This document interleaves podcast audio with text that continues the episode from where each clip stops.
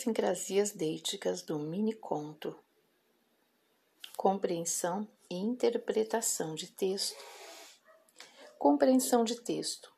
Compreensão é fazer a leitura horizontal, plana, pragmática, simples, objetiva, rasa, básica, explícita, literal e absoluta do texto.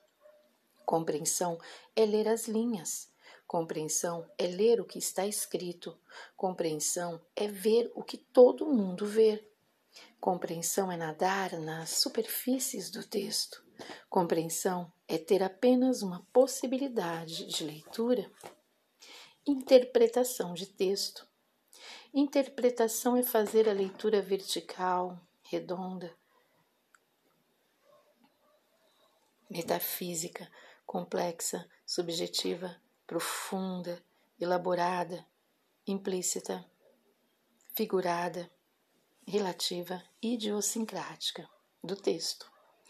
Interpretação é ler as entrelinhas a partir do que está escrito nas linhas. Interpretação é ler além do que está escrito, é ler também o que não está escrito. Interpretação é enxergar o que ninguém enxerga.